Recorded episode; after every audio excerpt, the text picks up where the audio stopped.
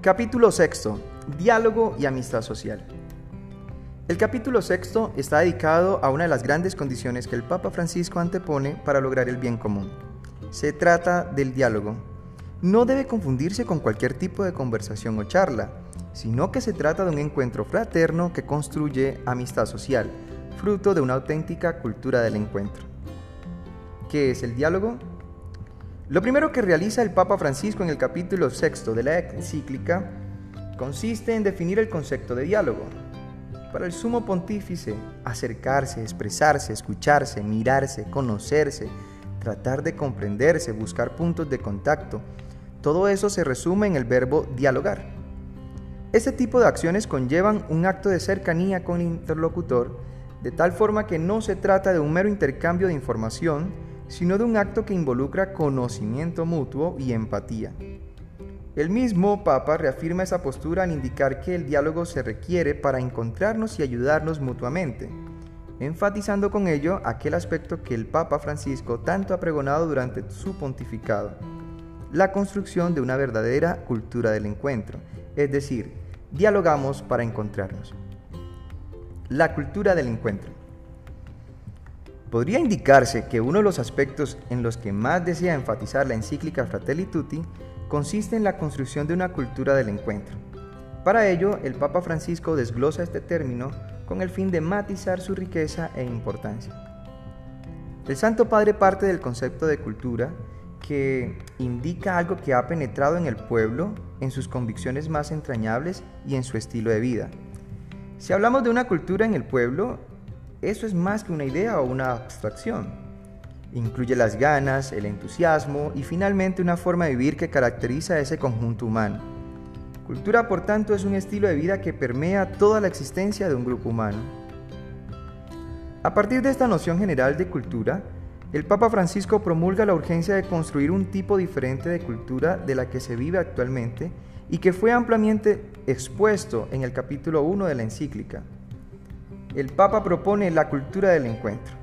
Hablar de ello significa que como pueblo nos apasiona intentar encontrarnos, buscar puntos de encuentro, tender puentes, proyectar algo que incluya a todos. Esto se ha convertido en deseo y en estilo de vida. Esta cultura del encuentro parte de la profunda convicción que tenemos como seres humanos, de percibir que la vida es el arte del encuentro donde las personas entretejen una amistad no basada en conceptos, ni en ideologías, ni en abstracciones. El ser humano es un ser social que tiende por naturaleza a compartir la experiencia de la vida con los demás, y ello no está mediado ni marcado por dialécticas ni ideologías. Tomando como fundamento este matiz humano, nace la gran propuesta del Papa Francisco y que se conforma en todo un reto para la humanidad presente. La propuesta consiste en hacer el encuentro una cultura, es decir, hacer del encuentro algo más espontáneo y lleno de afecto. En otras palabras, construir unas relaciones sociales basadas en el diálogo, entendido como escucha, contacto, acercamiento y conocimiento. La amabilidad como el gusto de reconocer al otro. En la última parte del capítulo, el Papa Francisco sorprende con la exaltación de la virtud de la amabilidad, brindando una conclusión contundente que explicita el medio práctico para construir el diálogo y por ende la cultura del encuentro. Se trata del cultivo y praxis de la virtud de la amabilidad, donde el encuentro se hace cultura, donde sea un placer y un gusto reconocer al otro, de ser amable con el prójimo. En ese sentido, la amabilidad se traduce como un cuidado por no herir con las palabras o gestos, como un intento de aliviar el peso de los demás. Implica decir palabras de aliento que reconfortan, que fortalecen, que consuelan, que estimulan, en lugar de palabras que humillan, que entristecen, que irritan, que desprecian.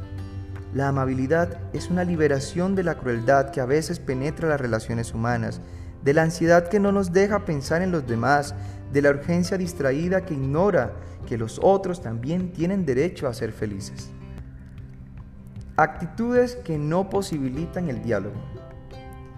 Para el Papa Francisco la construcción de esta cultura del encuentro debe apartarse y no confundirse con ciertas actitudes que no posibilitan el diálogo fraterno y mucho menos la práctica de la amabilidad. Tales actitudes negativas son las siguientes. La indiferencia egoísta y la protesta violenta. Se ha indicado que el fin u objeto del diálogo consiste en lograr el bien común. Más aún, el Papa es enfático en afirmar que la falta de diálogo implica que ninguno esté preocupado por el bien común. En esta búsqueda de la humanidad por construir un mundo nuevo, a partir del diálogo, se puede presentar dos extremos. Por un lado, la huida de la realidad que consiste en la búsqueda de un refugio privado de carácter individual y solipsista, donde no se decide tener contactos con los demás. Y el otro extremo radica en la violencia, donde priman actitudes de descalificación, humillación y exterminio de las demás posturas. En este caso, se desea imponer a la fuerza la propia visión del mundo por encima de las demás. El febril intercambio de opiniones en las redes sociales. En un mundo globalizado donde la información se da en tiempo real y donde los medios de comunicación nos ayudan a sentirnos más cercanos, se puede caer en el engaño de creer que estamos totalmente conectados de corazón y de pensamiento. No obstante, la información mediática no es totalmente confiable. Además, las conversaciones son en su mayoría monólogos, paralelos y simultáneos, donde no hay un encuentro real entre las personas. Del diálogo al consenso.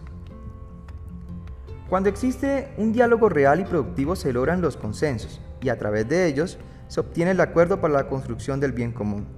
Por tal motivo, se deben erradicar las actitudes que no favorecen el diálogo y que fueron mencionadas en el punto anterior.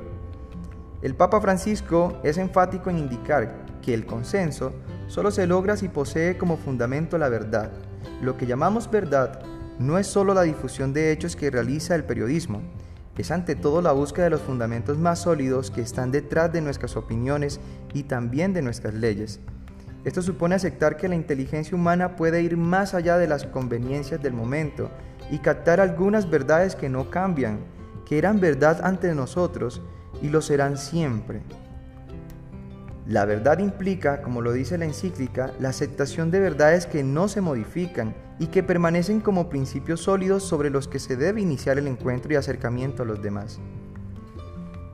Esta fundamentación de la verdad basada en principios implica captar las verdades que no son relativas ni se alteran, verdades que se fundaron antes de nuestro tiempo y que seguirán siendo sólidas en un futuro. No se puede caer entonces en aceptar como verdadero aquello que es conveniencia momentánea. El Papa Francisco es enfático en este punto.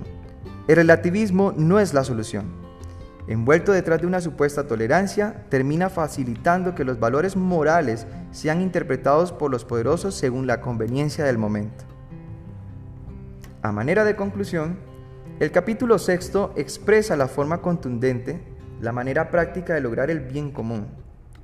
Para el Papa Francisco es necesario verificar constantemente que las actuales formas de comunicación nos orienten efectivamente al encuentro generoso, a la búsqueda sincera de la verdad íntegra, al servicio, a la cercanía con los últimos, a la tarea de construir el bien común.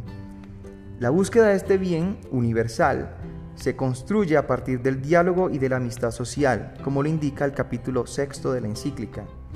Diálogo que se traduce en una cultura del encuentro, que une sentires y corazones, pese a las diferencias ideológicas, la construcción de este consenso solo se logra si existe una verdad moral y epistemológica sólida que no caiga en relativismos ni en individualismos.